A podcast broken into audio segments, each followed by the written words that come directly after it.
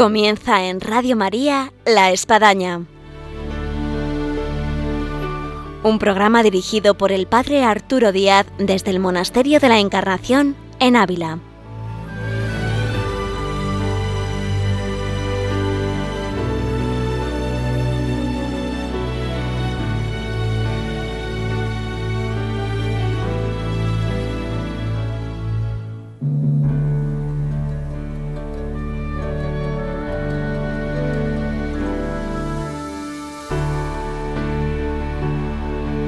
Buenos días, les habla el Padre Arturo Díaz, bienvenidos a La Espadaña.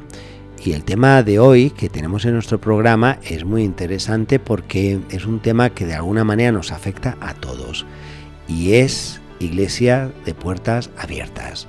¿Cuántas veces nos encontramos con iglesias cerradas que quisiéramos rezar, quisiéramos hacer una visita eucarística y está cerrada?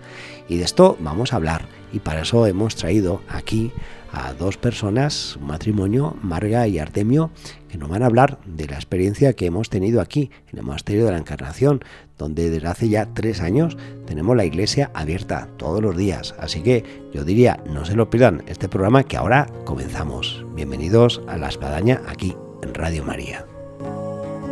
Estoy a la puerta y llamo esperando a que me abras. Ábreme que quiero entrar, que estoy a la puerta y llamo.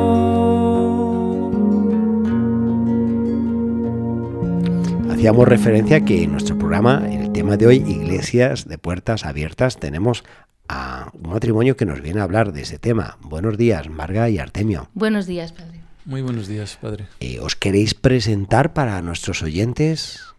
Pues yo soy Marga, eh, estoy, estoy de voluntaria en la Encarnación desde ya hace tres años y empecé con el, eh, con el quinto centenario de Santa Teresa y para mí ha sido realmente una experiencia muy hermosa y espero que siga, claro. Sí, Soy Artemio, soy profesor de primaria y también como Marga, pues llevamos ya varios años como voluntarios en este convento de la Encarnación. ¿Y de matrimonio cuánto tiempo lleváis casados? Pues nada más y nada menos que 36 años. Bueno, sería como para hablar de otro tema, ¿no? Yo creo que sí, que sería para hablar de otro tema. Se puede hablar de otro tema, otro día 36 años dan mucho de sí. Bueno, a lo mejor pasamos del tema de iglesia de puertas abiertas a matrimonio de puertas abiertas. que Bueno, nos contéis. Sí. Pues Bueno, un poco, un poco yo creo que está todo relacionado, ¿no? Porque la vida es una y, y tenemos la puerta abierta de, de la iglesia y también de nuestra casa, lógicamente. Muy bien, pues entramos en esa casa de puertas abiertas que sois vosotros dos para que nos contéis y nos relatéis eh, este tema interesante hoy en la espadaña sobre iglesia de puertas abiertas. Porque todos nos hemos encontrado alguna forma, algunas ocasiones en que estamos por una ciudad o en la misma ciudad, eh, queremos hacer una visita eucarística, queremos entrar a rezar, sentimos la necesidad de poder tener un momento de oración y, encontrarnos con, con- la puerta cerrada de la iglesia y, y no tener incluso en nuestro alrededor eh, la puerta abierta de la iglesia. Aquí en la Encarnación, eh, me consta porque yo llegué hace ya, voy a hacer cuatro años, y a partir del quinto centenario del nacimiento de Santa Teresa, con todo lo que hubo ahí en ese gran jubileo, eh, pues eh, en base a vosotros, en gran parte, pues oye, se dio adelante eh, esta iniciativa y esta inquietud que sentíamos de tener la iglesia con las puertas abiertas. Ahora, eh, cabe la pregunta para los que nos están escuchando y quisieran tener la iglesia abierta de su parroquia, de su ermita, de, de- del colegio, de- del pueblo. eh, ¿Cómo se puede organizar esto?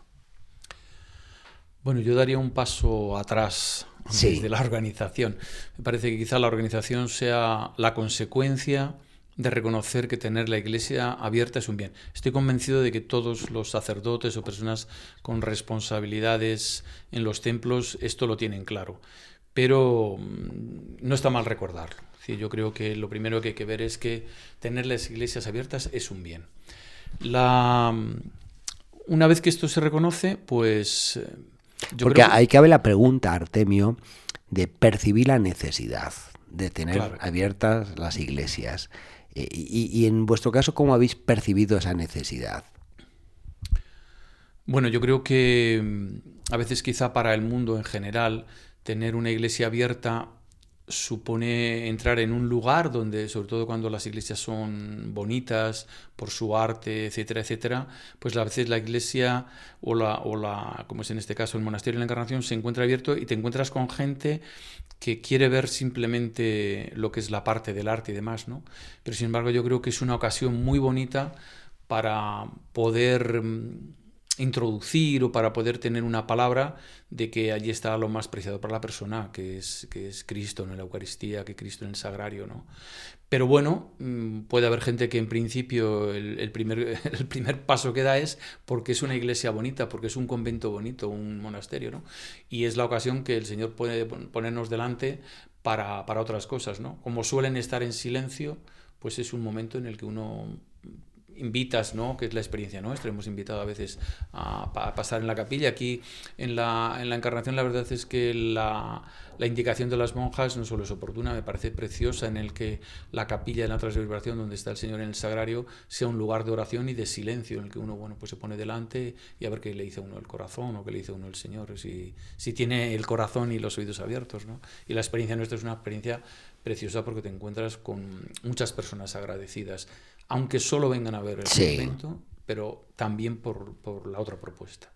Y esta parte operativa, práctica, es decir, fantástico. Vamos a abrir la iglesia de nuestro pueblo, vamos a abrir la, la iglesia que es patrimonio histórico, eh, que es monumento. Eh, bien, eh, ¿cómo lo organizamos?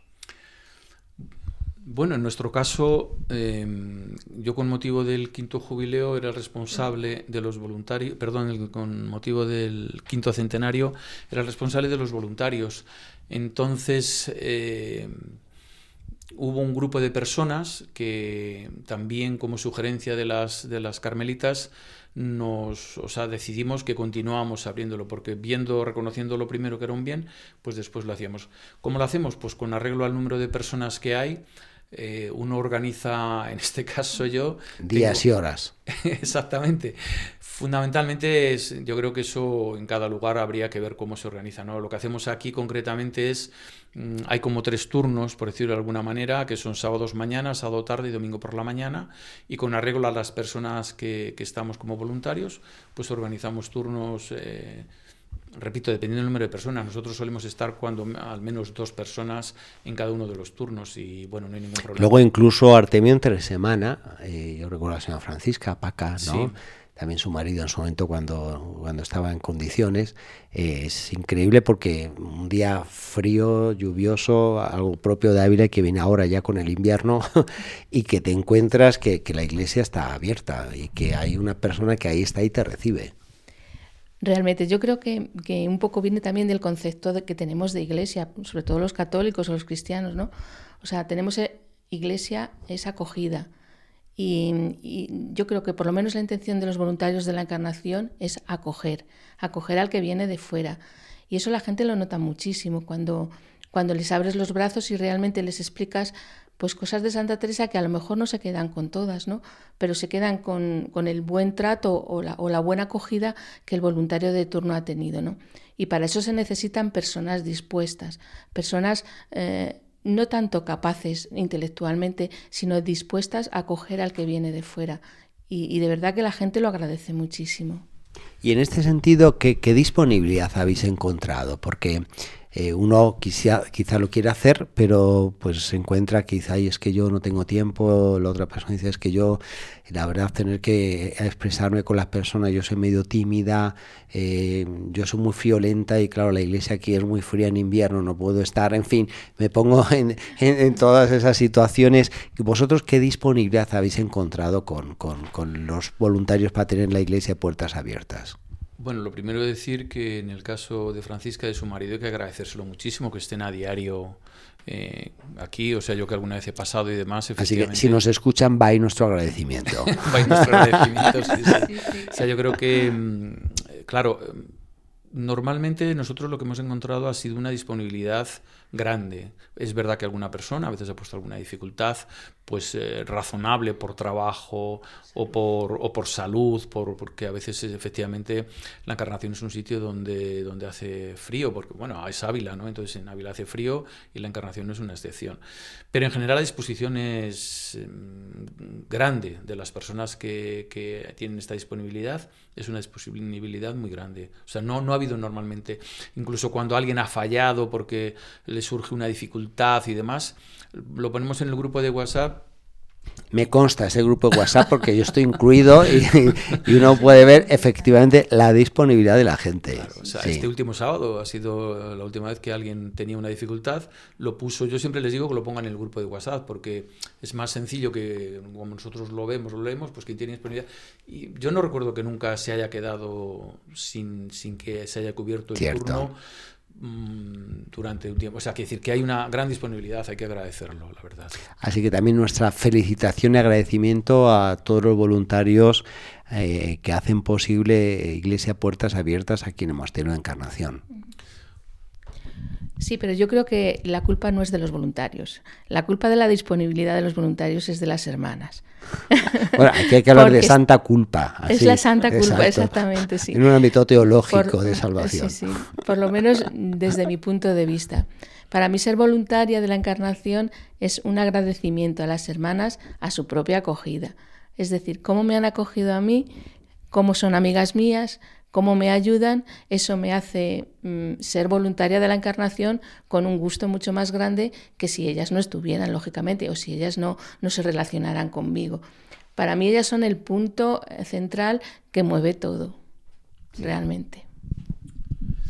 No, para, em, es verdad lo que dice Marga, mm, las, las hermanas, o sea, una vez que las, o sea, cuanto más las conocemos, más surge en nosotros esa necesidad de, de una disponibilidad sabiendo que, el se- que cuando la gente entra lo más grande que se puede encontrar con lo más grande que es el Señor. Y pero es verdad que ellas ellas son un punto un punto súper importante no y también ayudar a que yo siempre digo que nunca lo veamos como una obligación no el, el voluntariado sino que el voluntariado es un gesto que se tiene como signo de agradecimiento como signo de, de ayuda de colaboración pero nunca como algo impuesto. Es que me he comprometido a no hazlo por ese motivo, o sea, porque, porque la razón no es que tienes, no te has comprometido a una obligación, te has comprometido, es verdad, una responsabilidad, pero es una responsabilidad agradecida. Y, y lo hacemos porque, bueno, que yo creo que lo hemos dicho al principio, la, que las iglesias estén abiertas es un gran bien. Y luego, bueno, pues si tienes gente con esta motivación, como las hermanas, Sí. las carmelitas, pues bueno, facilita mucho la tarea, claro. Vamos a hablar, Marga y Artemio, de las experiencias, eh, tanto de la gente que ha entrado a lo largo de estos tres años que lleváis coordinando el tema aquí de Iglesia de Puertas Abiertas, eh, como también de los propios voluntarios, como de vosotros mismos. Pero antes de eso, eh, vamos a escuchar una música que uno podría encontrarse cuando entra en la iglesia, el monasterio de la Encarnación, y es el coro de las Carmelitas. Así que ponemos oído a esta canción que nos cantan las carmelitas y que nos podemos encontrar cuando entramos aquí en este monasterio.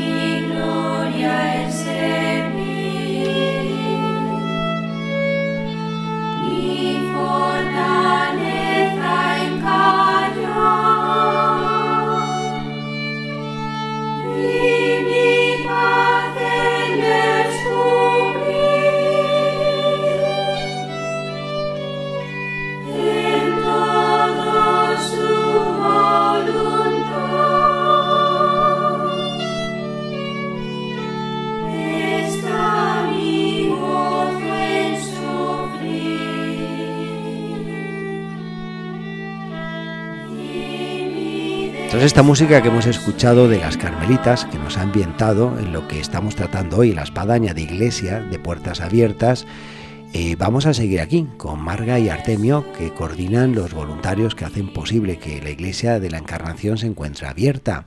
Y estábamos comentando, Marga y Artemio, eh, acerca de experiencias. Son ya tres años en los que estáis con las puertas abiertas, coordinando a los voluntarios. Eh, este es un lugar donde viene mucha gente, muchos peregrinos atraídos por Santa Teresa, mismo también por la comunidad de carmelitas. Aquí hay 28 carmelitas hoy en día. Si cada carmelita trae pues 10 familiares o 10 del entorno, bueno, pues está en todo el mundo, ¿no? Eh, ¿Cuáles son las experiencias de, de, peregrinos, de gente que ha entrado a la iglesia y vosotros habéis tenido a lo largo de este tiempo una experiencia que podríais eh, colocar hoy aquí en los micrófonos de Radio María? Bueno, dado, dado, que hemos escuchado a las carmelitas, yo siempre les invito, si tienen posibilidad, de escucharlas, porque la verdad es que es un, una alegría y es un, un gozo el, el, poder escucharlas. Un coro angelical. Sí, sí, verdaderamente uno cierra los ojos y parece que uno como se traslada a otro lugar. ¿no? Es decir, es, eh, a mí realmente me, me, impresiona cuando las oigo cantar la, la belleza de sus canciones. ¿no? Igual que me impresiona eh, aunque no tenga que ver exactamente con la pregunta que usted nos acaba de hacer, me impresiona también, por ejemplo, esa mm, belleza, esa percepción que tienen en la preparación de los, de los motivos florales, ¿no? de las flores, cómo lo ambientan, lo precioso que es, lo bonito. Yo suelo, suelo indicar como signo de belleza tanto la música como, como la preparación de las flores. Pero bueno, ya Pero es cierto, es cierto, o sea, todo, todo, todo, eso, ¿cuánto hace? La ornamentación, la estética, la armonía, la limpieza, la luminosidad. Sí. Es cierto, o sea, que decir la que música, el canto, incluso la, la, letra de las canciones. Para mí es una pena cuando vienen extranjeros, porque claro, te pierdes eh, el contenido, el mensaje de, de, esas canciones. Por eso digo que muestran una, una belleza que uno puede escuchar o, y ver, ¿no? En el caso también de las personas extranjeras. Y decía esto. Con relación a, a la pregunta... Experiencia de peregrinos. Sí. Bueno, hay experiencias múltiples y variadas. Te encuentras desde quien ha llegado por mera curiosidad y se sorprende con que sea un convento, entre comillas, lleno de monjas, que viven con esta austeridad, que viven con esta entrega y que están aquí porque quieren y porque han encontrado eh, el, digamos el, kit de su vida, la, piedra angular que decimos, ¿no?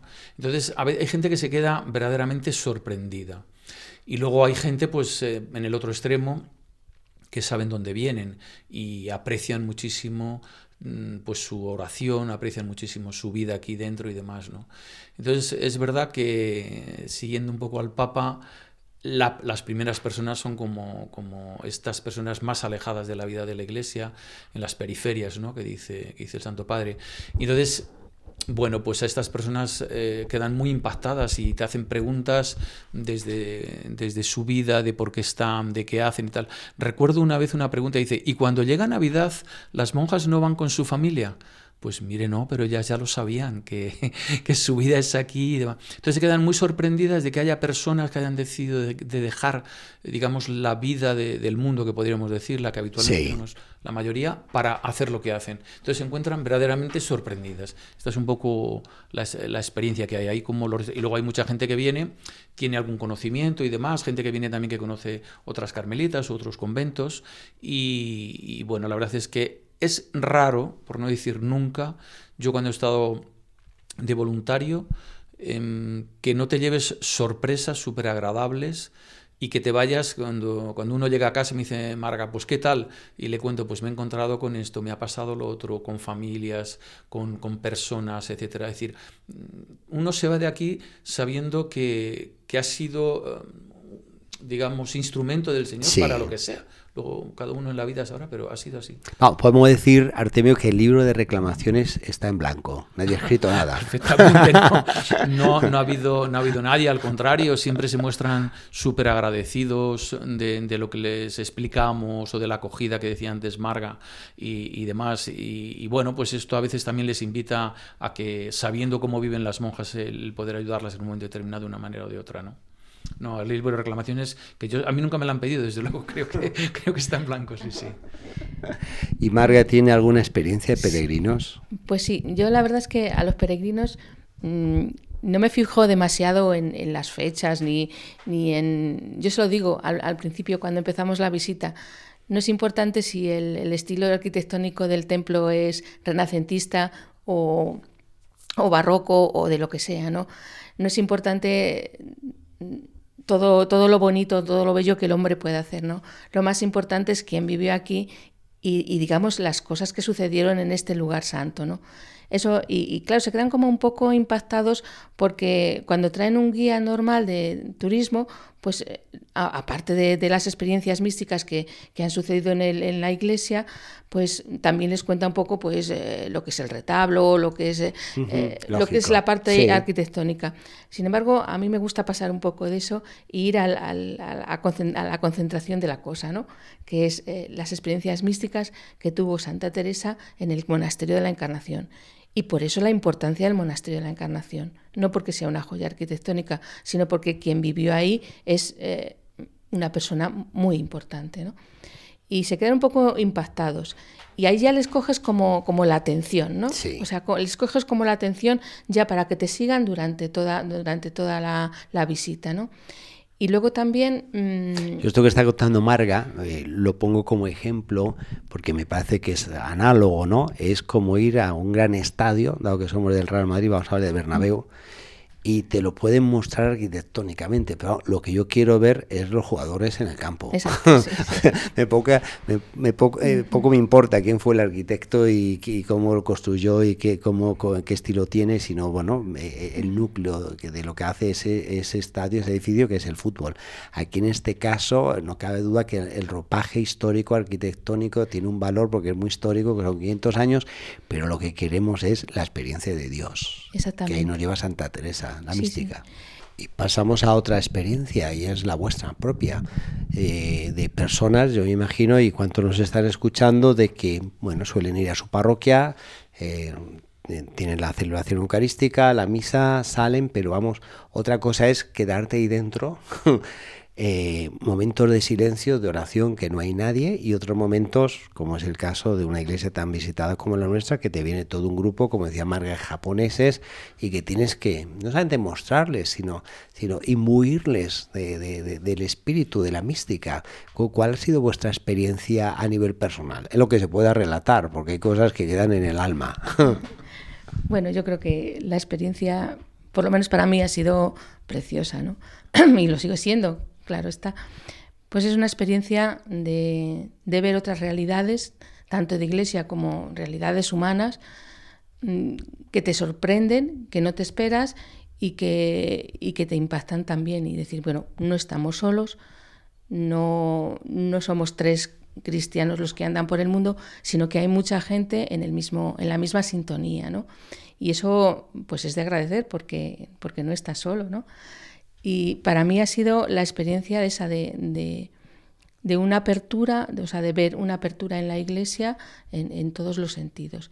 Y de la gente que no cree, que también vienen, pues una, como una especie de, no de ensimismamiento, sino de, de impacto para, al encontrarse con una cosa que no esperaban, ¿no? O sea que, como si dijéramos, es una cosa más seria de lo que pensaba, ¿no?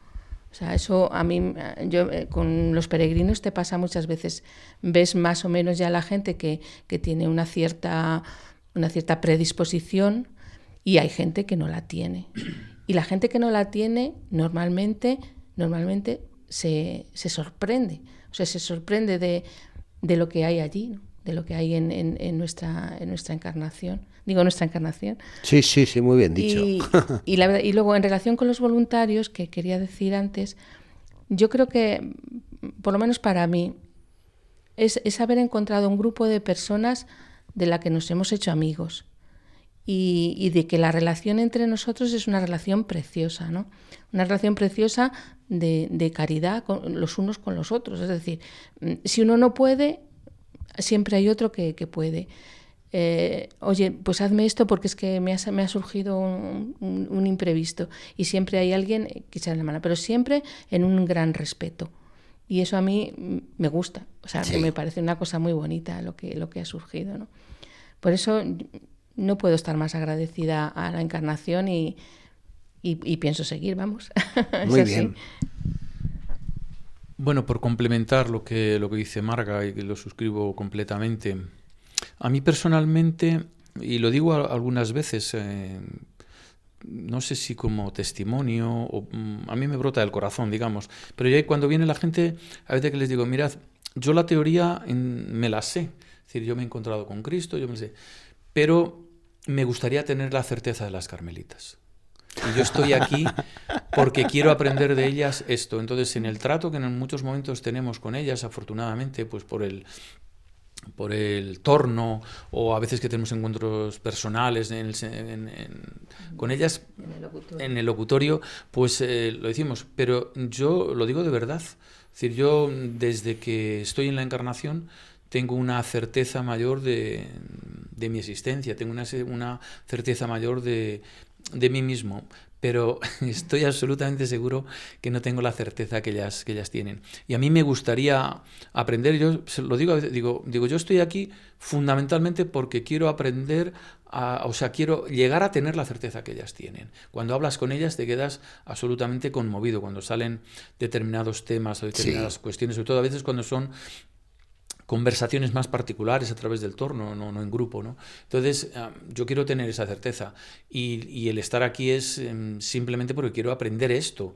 Y luego, bueno, pues es verdad que como consecuencia hay agradecimiento, hay, hay tantas cosas, ¿no? Y luego pues acabas dándote cuenta de que y reconociendo, ¿no? como yo les decía hace un tiempo, hace unos días, pues que mm, la encarnación es mi casa. Es decir, yo vengo a la encarnación y no vengo a un sitio extraño. La gente, yo creo que esta ocasión la tiene en, en el templo en el que esté, en el lugar en el que esté.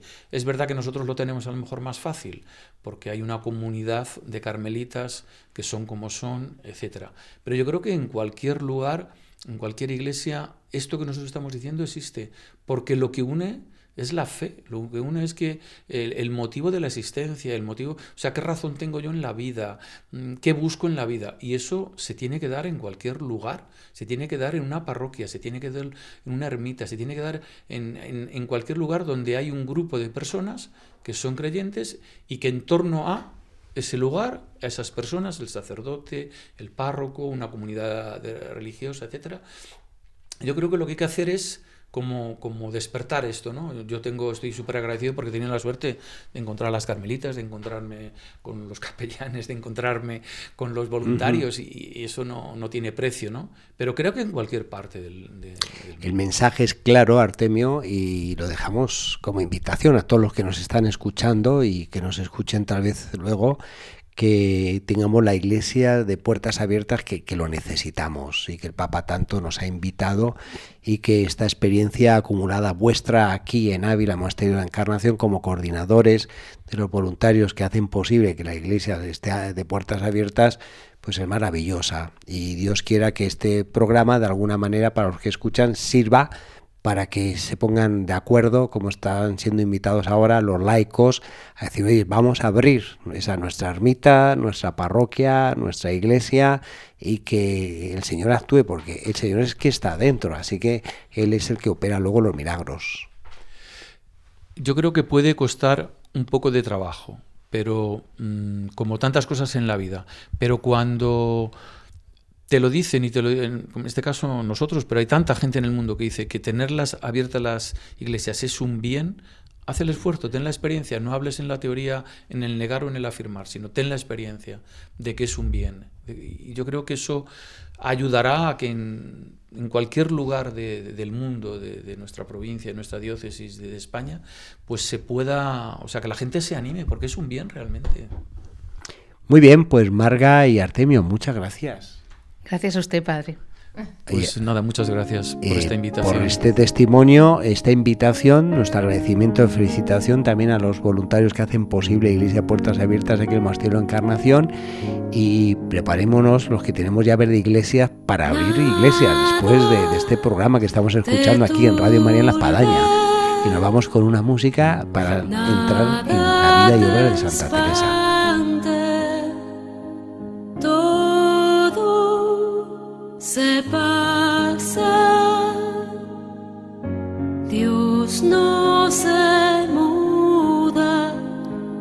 paciencia todo lo alcanza, que nadie os tiene.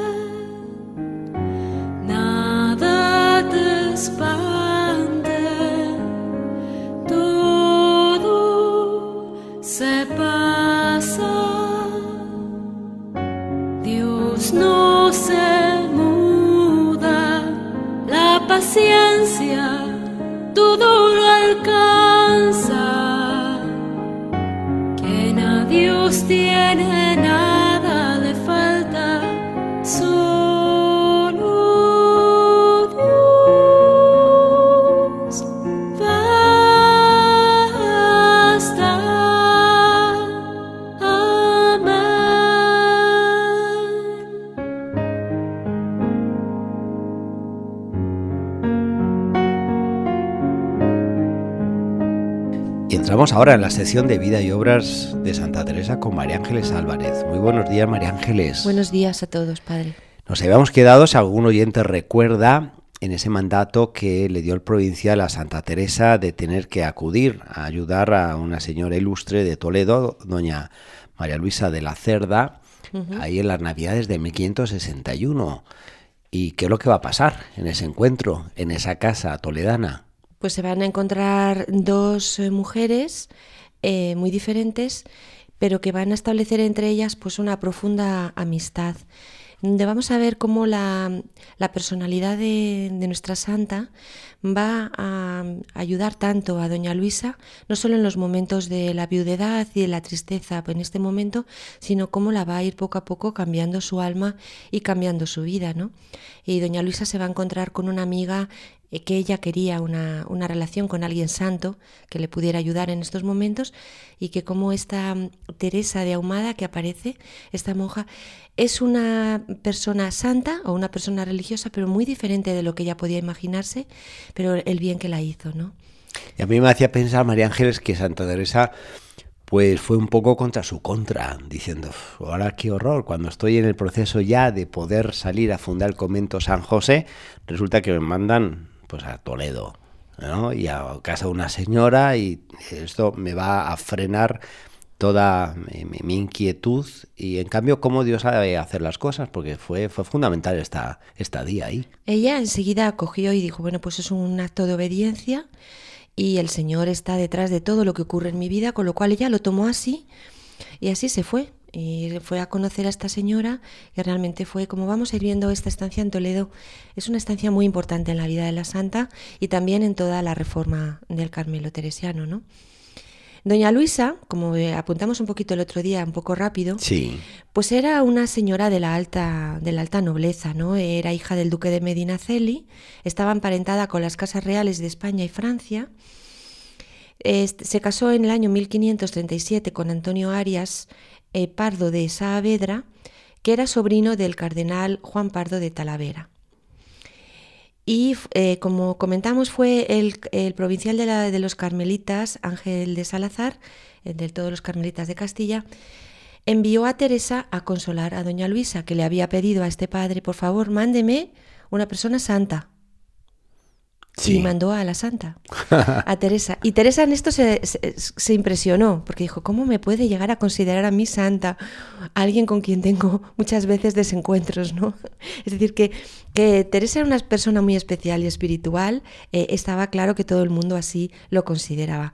Y en la noche de Navidad del año 1561, pues fue cuando, cuando la santa tuvo que partir para ir a casa de doña, doña Luisa, eh, que estuvo allí en Toledo siete meses, ¿no? Estuvo hasta julio del año 1962. Ya se van acercando las fechas de la fundación de San José, ¿no? Justamente esta estancia. Esta, justamente esta estancia pues fue, mm, como decimos, muy, muy importante. Las dos se hicieron amigas entrañables. Entonces, cuando, cuando vas analizando cómo fue su amistad, pues realmente empiezan a aparecer todas los- las características de lo que era la amistad para la santa, esas amistades basadas en, en el, en el Señor, basadas en el amor, en, en la reciprocidad, en la entrega, es decir, es realmente una amistad preciosa. Eh, la santa allí en, el, en la casa, en el palacio de doña Luisa, pues escribió la primera redacción del libro de la vida. Vamos a ver un poco cómo surgió la petición para hacerla y cómo, pero bueno, que allí tuvo el tiempo suficiente para, para poderlo, para poderlo hacer, ¿no? Y eh, doña Luisa ayudó mucho luego ya a la santa, eh, como vamos a ir viendo, en todas sus fundaciones.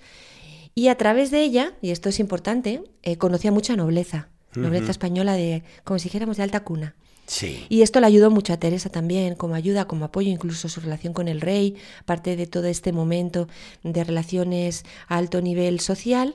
Y también conoció, bueno, pues algunas personas muy especiales, como doña Ana de Mendoza, princesa de Éboli, que era prima de doña Luisa y que, bueno, pues hay Todo un personaje un personaje que trataremos que aparecerá en la vida de Santa Teresa. aparecerá. Y bueno, pues eh, nos quedan siete cartas que la Santa envió a Doña Luisa, que se puede, pueden leer nuestros eh, oyentes para conocer un poco la amistad que existía entre estas dos mujeres. mujeres. He hecho un pequeño estudio de algo que yo creo que es curioso, padre, antes de empezar con. Toledo ¿El cuál? que es eh, Teresa se pone camino para ir a Toledo. Digo, bueno, ¿cómo eran los viajes que luego ya se van a establecer como algo normal de la Santa de una ciudad a otra? ¿Cómo se viajaba en aquella época? Interesante. A diferencia de hoy en día de coger el coche, el tren, el autobús, el avión. Pues ella cogió un camino de 20 leguas, ¿no? que es lo que más o menos lo que separa de Ávila a Toledo. En crudo invierno, estamos hablando de Navidad. 20 leguas, ¿cuánto sería? Unos 135 kilómetros más o menos. Si una ¿no? legua son 40, Sí. 4,8 kilómetros, pues... En Ah, fin. Lo digo por la distancia que Sí. hoy hay en día puesto ahí en cartel, Toledo Ávila. Además pasa por un santuario muy querido por nosotros, que es el santuario Sonsoles. y pasó por ahí la Sí. santa. Pero bueno, pon- pongamos a nuestros oyentes en situación. Era crudo invierno, era Ávila. Es decir, ponerse en marcha en un carro que, bueno, tenemos ideas de cómo era este carro, porque el padre Fren, que le, le citamos mucho su obra, Vida y Obra de la Sí. Santa Teresa, pues nos lo cuenta. ¿eh? Era un carro entoldado, es decir, un carro entoldado, es decir, con una tela, Sí. simplemente. Podemos pensar la calefacción que podría tener y, y no sé hasta dónde sería aislante de lluvia. Si sería chubasquero el- la tela. o, o directamente, Impermeable. o directamente se iban calando. Sobre el modo de viajar en estos carros, en esta época, pues tenemos unos relatos muy interesantes del, del padre Rivera, sabemos que es uno de los biógrafos de la Santa, y del propio padre, padre Gracián, el, el padre espiritual de la Santa. Voy a leer un pequeño re- relato que he encontrado del padre Rivera eh, sobre esto, que yo creo que, que va a ser muy, como muy gráfico de cómo viajaba la Santa. Dice así. Sí. Siempre se llevaba campanilla y se tañía a oración y a silencio, a sus tiempos, como en casa, y un reloj de arena para medir las horas. Y entonces todos los que iban en ella, ahora clérigos o seglares, y los mozos, habían de callar todo aquel tiempo y edificábanse en ello, y cuando se hacía señal para poder hablar, no había más que ver la alegría de aquellos mozos. Un convento ambulante, podríamos decir. María, María Ángeles, ¿no? Claro, o sea, no nos imaginemos, yo he cambiado un poco esta idea, ¿no? No nos imaginemos a la santa viajando como nosotros, que estamos todo el rato hablando unos con otros sin parar. Y, y bueno, no, no, la santa tenía este ritmo conventual también dentro de sus viajes.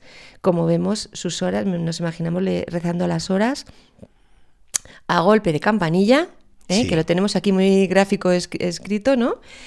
Y, y bueno, pues que así, así viajaban. Y no solamente rezaban eh, las, las monjas, eh, también los, los- los padres que iban con ellas, sino incluso los mozos. Todos callaban, rezaban y continuaban, ¿no?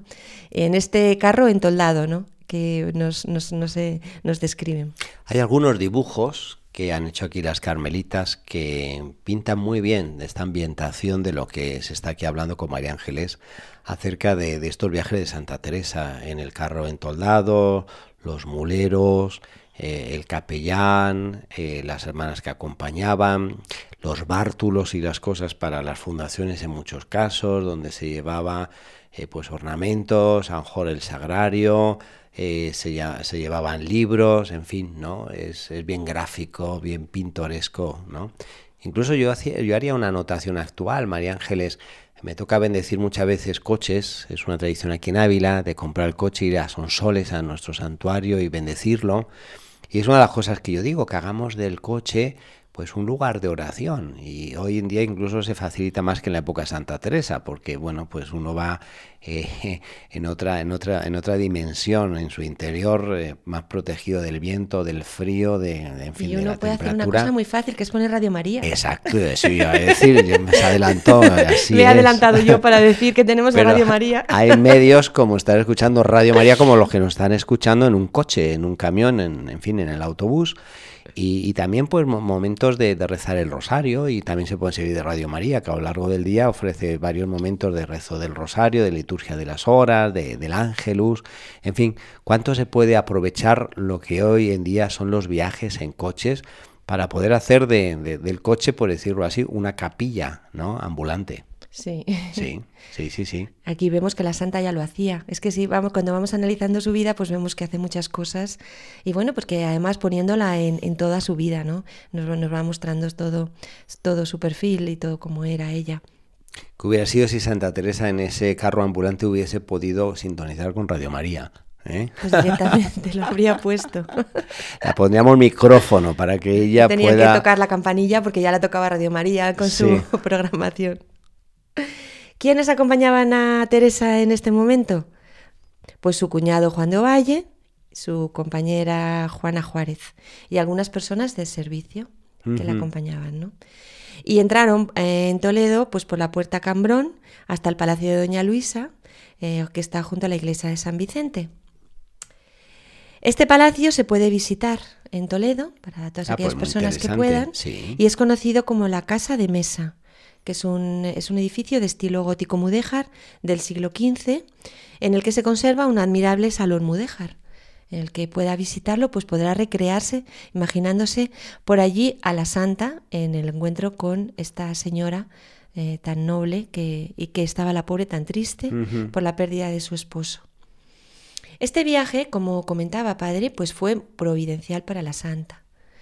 ¿Por qué? Bueno, porque era un momento, como estábamos viendo en Ávila, muy convulso, en el que, pues, que había como mucho comentario en la ciudad contra, contra la fundación, en donde todavía el provincial estaba esperando que llegasen los breves de Roma y, que no, se, no sabía muy bien el provincial qué iba a hacer ¿no? con, la, con, la, nueva, con la propuesta de nueva fundación.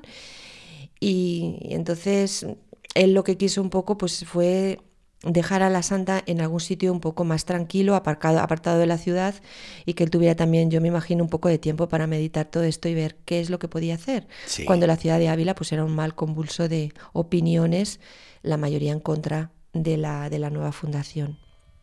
Sí. Bueno, pues esto nos lo cuenta eh, la vida en el capítulo 34.1, Nuestra Santa, y, y- y lo, voy a, lo voy a leer. Eh, ella misma dice cómo eh, pretendían que no, se, que no se, se hiciera público mucho todo el tema de la, de la reforma y de la Fundación de San José, pero cómo esto era realmente difícil o imposible en aquella época. Dice así.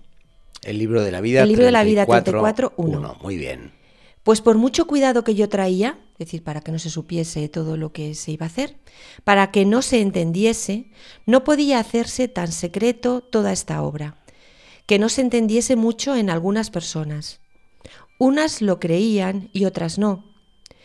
Yo temía harto que venido el provincial, si algo le dijesen de ello, me habría de mandar no entender en ello, es decir, no ocuparse de ello. Y luego era todo cesado que si iba el provincial a Ávila, pues que le dijese ya de una vez, déjelo ya de una vez, madre, y todo esto se olvida, ¿no? Ella tenía este miedo. Pero ella continúa en, en el, en el- en el capítulo segundo, de, o sea, en el párrafo segundo de este capítulo 34. Proveyólo el Señor de esta manera, es decir, lo hizo el Señor de esta manera, que se ofreció en un lugar grande, más de veinte leguas de este, que estaba una señora muy afligida a causa de haberse muerto su marido. Es decir, que todo esto quedaba amortiguado, ¿no? Porque todo este proceso, todo este malestar que había en la ciudad, todo este chismorreo que había, pues eh, porque eh, pues la persona de la que más se hablaba y que iba a hacer y que estaba haciendo y que yo he visto que ha venido, que ha entrado, imaginemos todo esto, se había ido a Toledo. Eh, entonces, pues Poco todo insólito. un poco insólito, pero realmente pues fue un tiempo como de un poco de tranquilidad que le sirvió a la santa y también a toda la ciudad. Doña Luisa, eh, yo estaba analizando un poco cómo fue la relación de la santa con Doña Luisa, como comentaba antes, es decir, cómo fue esta amistad, ¿no? Cómo estas dos mujeres eh, se encontraron y, y cuál fueron, cuáles fueron los elementos de esta amistad, de esta relación. Porque fue una relación en la que Doña Luisa pues estaba muy triste y estaba llena de ansiedad. Deseaba solo verse rodeada de personas santas y, y en, en particular de esta Santa Teresa que vino de Ávila. Y todo esto nos lo cuenta pues alguien muy especial, padre, Eh, que ¿quién? estaba en casa de Doña Luisa como doncella, que se llama, que se llama María de San José, una de las que luego entraría a formar parte de la Orden del Carmelo Descalzo, de las grandísimas hijas de la Santa, que fue una de las carmelitas más queridas de la Santa, escritora y poetisa, una mujer muy refinada, que había nacido en Molina de Aragón, en Guadalajara, pero desde niña había sido educada eh, y trabajaba en la casa de Doña Luisa de la Cerda, y allí en este año conoció a la Santa, y luego ya después ingresó como carmelita en Malagón en el año 1570 y acompañó a la Santa en todos sus viajes. Además, eh, es muy importante porque ella, como he dicho, tiene escritos espirituales y también fue probablemente una de las primeras biógrafas de la santa, porque nos va contando muchas cosas. Por supuesto, nos va a contar, como, como vamos a ir viendo, cosas de este momento en, la- en la- en el Palacio de Doña Luisa. ¿Qué, ¿Qué es lo que vio Doña Luisa de especial en nuestra santa? Bueno, pues vio cosas que realmente se salían completamente de lo que ella se imaginaba que era una persona santa. Se la debía de imaginar mucho más apocada, más triste, más introvertida, Ella más que había aislada. pedido una persona santa al provincial, le llegó otro tipo de santidad. Le encontró, le llegó una persona santa que era muy sencilla, muy humilde y que era muy cordial, muy simpática, que tenía don de gentes y que llenaba las habitaciones por donde entraba. Entonces eh, le, le sorprendió muchísimo a doña Luisa eh, porque poco a poco las dos fueron abriendo su, su alma. Teresa también analizó y, vio cómo era doña Luisa y vio que a pesar de ser una mujer eh, pues con un gran patrimonio y una posición social envidiable, pues ella vio que de ninguna manera ella querría algo así. Vio que tenía, podemos decir como que tenía, en- aunque tuviera muchas riquezas, era una pobre también de espíritu, ¿no? Y que todas estas riquezas no la estaban ayudando a superar todo esto y ayudándola como persona. Porque era una mujer, eh, como vio la santa, como ella, era, estaba sujeta a pasiones y a flaquezas, y que, y que realmente eh, ese señorío, es decir, esa situación, pues que también trae, traía muchos quebraderos de cabeza eh, y muchas precauciones, en el que todo tenía que estar regulado en el palacio, tenía, incluso lo cuenta la santa, ¿no? En el libro de la vida, cómo se tenían que comer los manjares y en qué estado tenían que estar, cómo había que tratar a los criados, algo que a la santa le sorprendía y que, es decir, porque que no se ha de hablar mucho con ellos, que no se ha de hablar más de, con uno que con otro. Sí. Y dice la santa, voy a leer un textito de ella que nos lo cuenta. Ello es una sujeción. Que una de las mentiras que dice el mundo es llamar señores a personas semejantes, que no me parece son sino esclavos de mil cosas. Interesante. Vemos como ella nos lo dice claramente en el libro de la vida, ¿no? Y dice expresiones como Dios me libre. Madre mía, no quiero, quiero estar libre de estos trabajos y de algunas envidias que tenían algunas personas, del mucho amor que aquella señora me tenía. Debían por ventura pensar que pretendía algún interés. Que las personas veían cómo la quería doña Luisa y ella doña Luisa, y es algo que ocurre, padre, a veces cuando desde lejos se ve la relación entre dos personas. Que siempre hay personas maledicientes que piensan, aquí hay interés. Sí. Esto no puede ser así. Estas personas no pueden ser amigas eh, porque aquí tenemos una señora de la alta sociedad con mucho patrimonio y una monja eh, que viene de un convento. Aquí hay un interés de algún tipo y no una relación, no como es una verdadera amistad recíproca y en, en- en igualdad. Tenemos un testimonio muy bonito, ¿no? Que, mm, que, que nos ha dejado María de San José ¿eh? en su libro de las recreaciones. Eh, que como he dicho es una de las primeras escritoras eh, de la santa, de las primeras biógrafas. Y este libro de las recreaciones lo escribió en Lisboa en el año 1593. Nos ha quedado, nos ha llegado incompleto, pero contiene el famoso relato literario de la santa, ¿no? Eh, en el que, bueno, mm, poco a poco nos va a ir contando pues todas las cosas que, que ella vio en este palacio de Doña Luisa. Padre, lo voy a leer en un momentito. Sí. Y así Eh, vamos- ¿Dónde, si algún oyente quisiera recabar eh, esta lectura, ¿dónde, dónde se puede encontrar? Pues las María obras de? María de San José es el libro de las recreaciones. Muy bien. Voy a leer lo que, lo que dice. Dice así.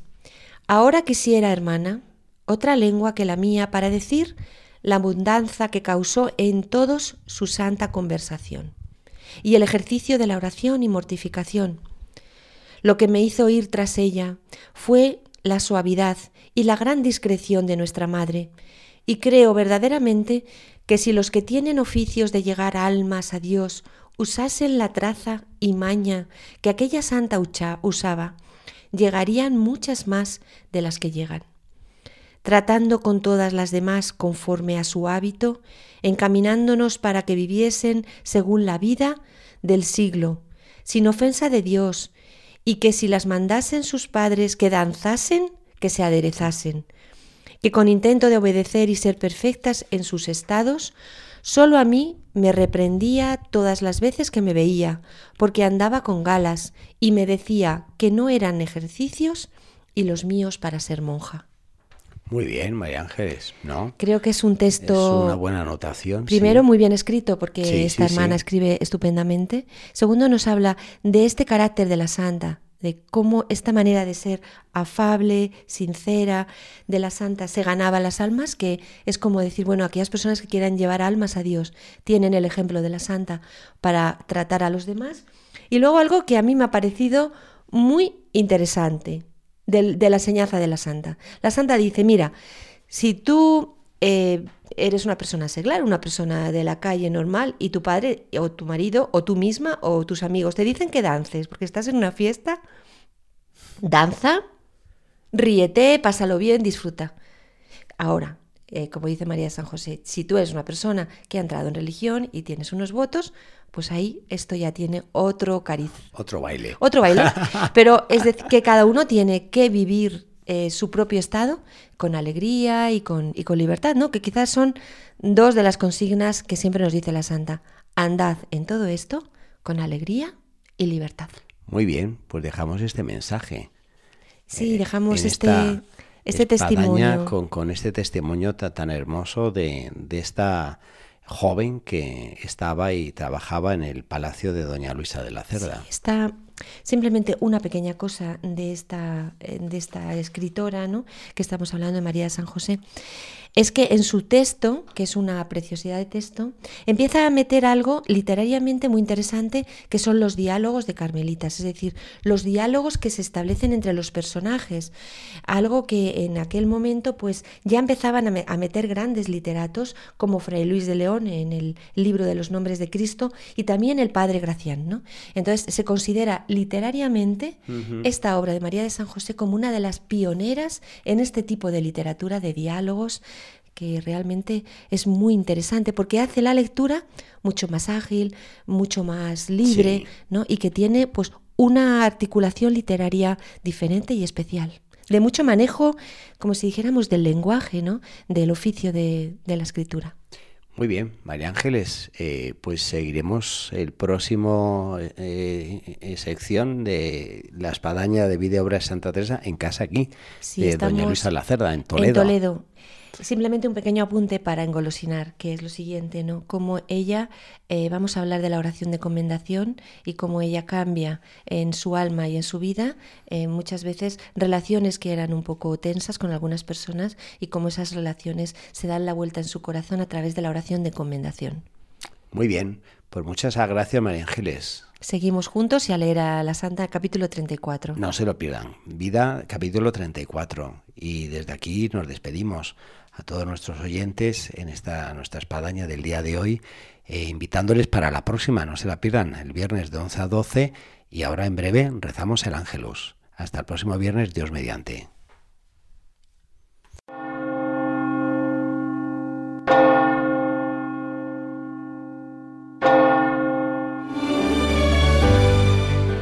Han escuchado en Radio María La Espadaña, un programa que dirige el Padre Arturo Díaz desde el Monasterio de la Encarnación en Ávila.